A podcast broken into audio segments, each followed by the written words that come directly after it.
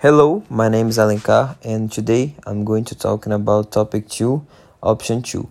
Uh, the alternative that I choose to talk about are the cryptocurrencies.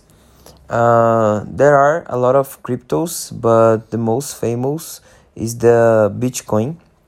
That it is a alternative to cash that it is already in use uh, in some countries, but you cannot go to a shopping mall or a bakery and pay with this this coin. It is used like in the in the Wall Street with a lot of when involves a lot of money.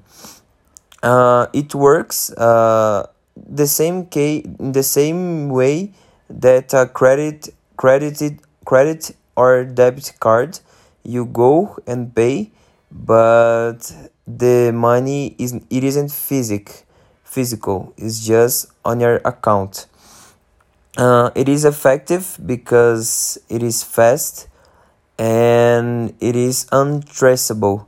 So uh, it is it isn't easy to rob someone uh, someone cryptocurrencies.